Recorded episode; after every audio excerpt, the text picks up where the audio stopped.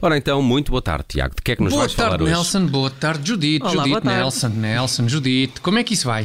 Cá estamos, eh, já a antecipar o fim de semana, confesso, confesso. Bem, já que estamos numa de confissões, junto-me a ti, Judite, nessa antecipação de dois dias, eh, dos dois dias de repouso, não é? Que vamos ter, Mas o quê? Os finalmente. dois, os meus amigos, os dois, já anteciparem o fim de semana? É pá, essa não, não é? Estou a ver que temos de pensar nas expectativas e na seleção destes profissionais da rádio. Porque, porventura, outros aspectos, como a resiliência, são tão importantes como a competência técnica. Sim, sim. E já agora mostrávamos indignação por termos mandado certos e determinados comediantes da rádio fazerem o que lhes competia e os gajos cobardes não fizeram. Não, palmas, Excelente. palmas, isto. Foi bom, não foi? Foi bom, foi, Foi, bom. foi bom. Foi a nossa versão da famosa peça António e Marta, o clássico que retrata a história do ódio que o Primeiro-Ministro e Ministra da Saúde têm aos médicos portugueses. Magistral, Judite França, na sua versão de António Costa, aqui a incentivar os médicos, não é? E tu também não estiveste nada Não, mal, também não estive mal, exatamente. Marta Temido, a denegrir profissionais de saúde. Obrigado, Nelson. Sabes que, que a obra original ajuda muito, É verdade. porque é realmente inspiradora. Nomeadamente inspiradora de repugnância, pela forma como este governo tem tratado os doutores. Nunca Bom. se deve tratar mal os doutores, porque depois uma pessoa tem um azar e, e pronto, e está à mercê de doutores, não é? Quer queira, quer não.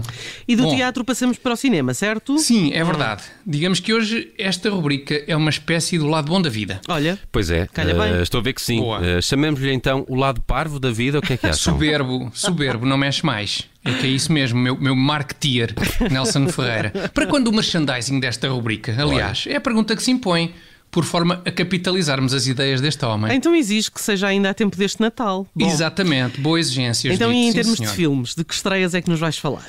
Judite, vou realmente falar de um filme, mas não é bem de uma estreia. Hum. É mais um repesque do que uma estreia.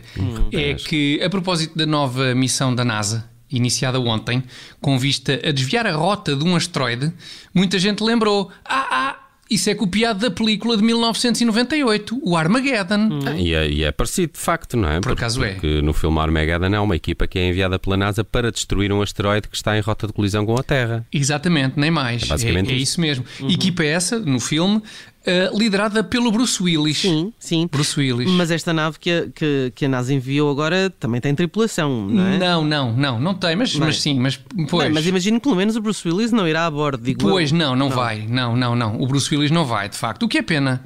Porque se calhar o Bruce Willis, 23 anos depois do Armageddon, ir também a bordo desta nova eh, nave da NASA, podia ter um papel fundamental, tal como teve no filme, aliás. Pois é, no Armageddon o Bruce Willis sa- sacrifica a própria vida, não é? Para Uhum. Certo. destruir o, o asteroide, salvando assim toda, toda a humanidade. Humanidade. Pois Sim, foi, sim. pois foi. Mas este caso real que temos em mãos agora é até muito mais simples de resolver. Não é preciso sacrificar vida nenhuma para desviar o asteroide. Aliás, se levassem o Bruce Willis, bastava aproximar a nave para aí, sei lá, a um metrinho do asteroide. Não percebo muito disto de ciências, mas para aí um metro.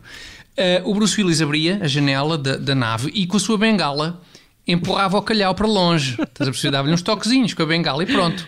Era o suficiente para o calhau ir despenhar-se para o outro lado. E não era preciso ninguém aleijar-se. Bom, já agora convém esclarecer os nossos ouvintes que este asteroide que a NASA pretende desviar não está em rota de colisão com a Terra. É, exatamente, exatamente. E, e isto é só um primeiro teste para a eventualidade de um dia haver, de facto, um asteroide que ameaça a Terra, não é? Esta nave da, da NASA não tem, de facto, tripulação. É um, é um veículo eh, que vai ali embater no asteroide a ver se o desvia do seu caminho. Sim, se a bofia aparece, a NASA está lixada. Porque, porque a nave deles claramente é culpada neste, neste futuro acidente, não é? Porque o asteroide, quer dizer, circulava calmamente na sua via e acaba por ser abalroado pela nave da NASA. Bolas, é? ainda bem que a nave da NASA não leva ninguém, pá. Sem dúvida, Uhum. sem dúvida. Caso contrário, teríamos aquela cena clássica de quando há feridos dentro de algum meio de transporte, que é o Há algum médico a bordo?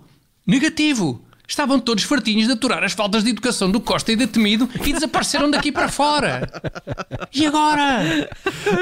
E de maneira que, no fundo, é muito isto.